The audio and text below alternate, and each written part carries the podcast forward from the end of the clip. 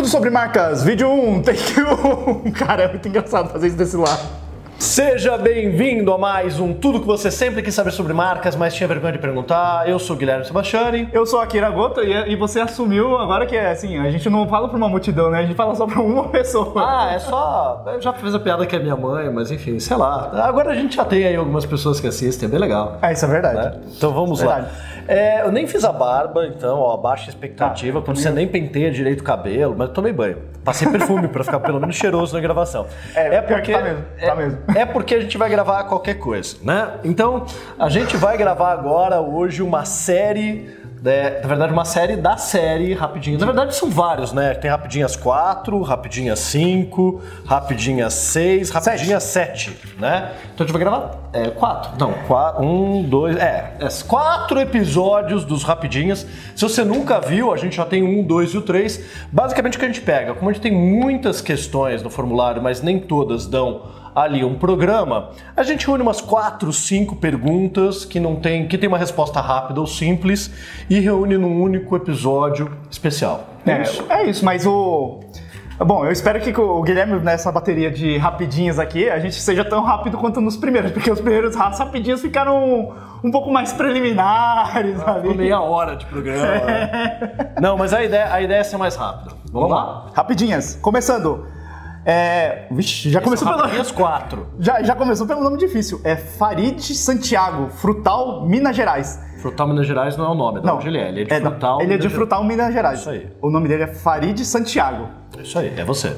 A pergunta é: vocês poderiam nos presentear com um manual de marca simples ou completo criado pela Sebastiani?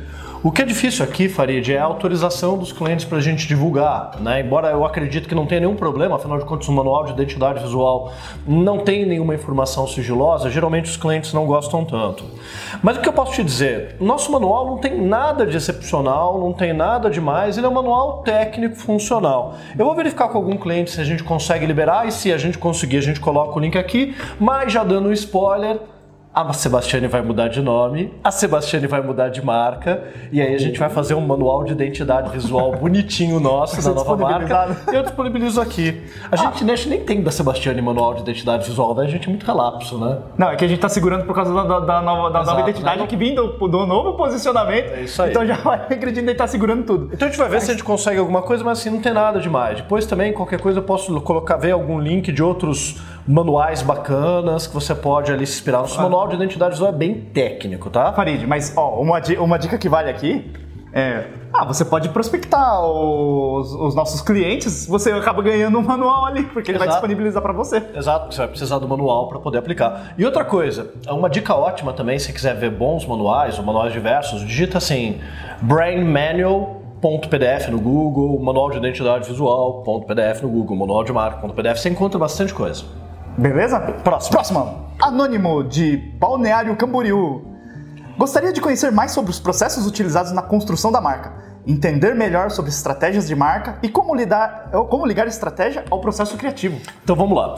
É, o problema aqui, Anônimo, é que não dá para responder tudo isso num programa, mas basicamente eu vou te dar algumas dicas. Primeiro, sobre o processo de construção da marca, a gente tem um curso online gratuito do Beabá do Brand lá no EAD, vou deixar o link aqui. Como entender melhor o papel da estratégia da marca na identidade visual, a gente tem o nosso curso A Identidade Visual no Brand, que fala do papel da identidade visual na construção da marca, lembrando que identidade visual não é branding.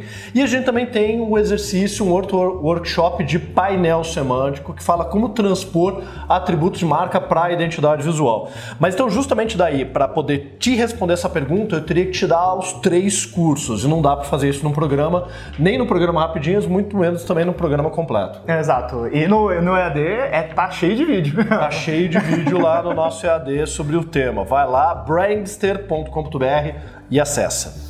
Próxima. Felipe de São Paulo SP. Ai, Rê, pega aqueles livros que estão lá em cima, eu esqueci. Pega primeiro, pega aqueles livros, a gente vai precisar usar. Ah, é? Né? É, vai precisar. Ah. Tem vários que o pessoal pergunta. Ah, entendi. A Rê vai aparecer no É. vídeo, não, só a mãozinha. Só a mãozinha. Obrigado. E se marcar nem a, nem a mãozinha. Vamos lá. Como se dá o valor de mercado de uma marca? Simples, pelo fluxo de caixa descontado. Bom, próximo. Não, não, calma, tô usando. É, na verdade, assim, o valor. Vai ser rapidinho. É, eu sei, mas é legal. O valor de mercado de uma marca é simples, é o que alguém estiver disposto a pagar. Esse é o valor de mercado de uma marca. Mas o valor contabilizado de uma marca se dá por uma técnica de fluxo de caixa descontado. Tem outras técnicas também, mas se você quiser saber mais, tem nesse livro aqui do Eduardo Tomia, que é um cara 10 né? Gestão do valor da marca. Ele te ensina como é feito esse cálculo. Você vai falar, uau, que legal, mas eu não quero calcular. Mas é assim basicamente. Depois, se quiser, a gente tem um cliente nosso que chama a Code. Eles fazem esse tipo de cálculo a partir do método de fluxo de caixa descontado para pequenas e médias empresas. Já fiz jabá do nosso cliente, né? Uhum. É, você também pode contactá-lo. Simples. Mas eu ah. queria muito dizer isso. Ah, pelo fluxo de caixa descontado. Encerrar, mas ia ser muita sacanagem. Ah, e tem, tem um outro livro que não está aqui, que está comigo. Eu tenho que terminar, é um dos livros que eu tenho que terminar de ler, que é Retorno de Investimento em Comunicação. Retorno de Investimento em Comunicação, do Mitsuru Higuchi. É... Eu acho que é Yanase. É, o Yanase. Mitsuru Higuchi Yanase. É, também fala daí retorno de investimento em comunicação, mas ele fala de valoração da marca, análise de valor da marca? Não, mas é, ele tem ferramentas ali que trabalham exatamente assim, é como mensurar o retorno de investimento em comunicação, é dessa parte intangível. Muito bom. É interessante. Próxima pergunta. Próxima pergunta. Roberto Guedes, do Acre. Nossa, de longe. Longe, longe. Até onde, o ponto, é, até onde o ponto de vista jornalístico barra ortográfico deve ser respeitado em casos onde o design de campanhas ou logotipo necessite de letras minúsculas? Pergunto devido ao embate do olhar jornalístico, letras, barra letras, em cima das peças publicitárias. Seria uma, é, seria uma falta de respeitar o trabalho publicitário ou de argumentar o uso? Afinal, ortografia ou design em primeiro lugar? Vamos lá. É, o logo pode ser todo em minúsculo e ninguém pode te encher o saco por conta disso. Na hora que você vai escrever num texto, como é o nome de uma marca, escreva num texto a primeira maiúscula, as demais minúsculas. Mas a gente já tratou disso de uma maneira mais aprofundada no episódio 29 que a gente gravou com o Érico Lebedenco e com o Diego Maldonado. Vai lá, assiste, eu acho que você perdeu esse episódio. É, só que, uh, putz, essa aqui é uma, seria uma pergunta que dava para demorar um pouquinho mais, porque uh, vou tentar falar até um pouquinho mais rápido, mas é. Cara, é, é, um pouco complicado falar isso porque assim, é, as mídias vão mudando, os, a cultura vai evoluindo e você vai caindo em outras, outras relações. Quando a gente fala dessa questão ortográfica, tem muito da tradição da caligrafia, as regras de você saber que você está lidando com um nome próprio ou um nome comum, um substantivo, por aí vai. Mas é uma coisa interessante de se ver que eu, reparei na, na exame, vendo alguns artigos, eu, tava, eu estudei. É, a própria exame escreve iFood com I minúsculo, F maiúsculo, tudo junto. Como é a grafia que eles usam na, no, na no logotipo, é. na comunicação. E isso, isso tá começando a passar comum. E, é, e, eu achei assim, ah não, é um blog qualquer. Não, é a exame fazendo isso. O, o Uber, quando tá agora oferecendo essa, esse serviço de delivery, uhum. é Uber Eats, é tudo junto.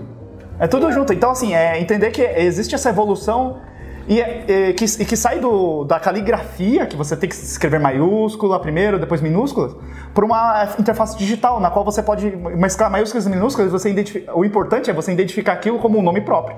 Mas de qualquer forma, mesmo que daí de repente lá o teu jornalista te enche o saco porque tem que escrever o nome no texto em maiúscula, no logo, fala para ele não se meter e fala para ele assistir esse vídeo ou assistir o vídeo do episódio 29. Próximo. É, ou, ou, ou dá uma olhada no como eles como a exame escreve iFood. Próximo? É, bom, ah, já passando aqui. Não, não, não, é, é. aqui, aqui aí. eu já tava pulando Não, o próximo é outro vídeo, calma. Paulo Júnior de Ori, Ori, Oricuri, Pernambuco. Olá, Guilherme, tudo bem? Ah, então tudo é bem. só pra você mesmo. Tudo bem. Meu nome é Paulo Júnior. Você? queria, queria que você indicasse algum curso ou até mesmo faculdade que seja online sobre branding barra gestão de marcas. Vi que você indica o MBA de branding, mas, nossa, é, mas só encontrei alguns e, só, uh, e são aulas presenciais. É, é, tá confuso aqui, mas assim, basicamente, indicação de curso online de branding. Os nossos! Além da gente ter um curso que é o Beabá do Branding, que é gratuito para você ter uma introdução e ver se você se adapta no modelo online, a gente tem um total de três cursos online de branding, totalizando praticamente vai 40 horas de conteúdo se você fazer os três. E a gente está preparando mais coisas e trazendo mais professor. Vai lá e assiste. Uhum. É isso. Ótima recomendação, eu recomendo. Você recomenda? Você fez? Fiz. Ah, bom menino. Valeu? Então, até o próximo Rapidinhas. De forma mais breve possível. Foi rápido, mas foi bom pra você? Nossa, que horrível.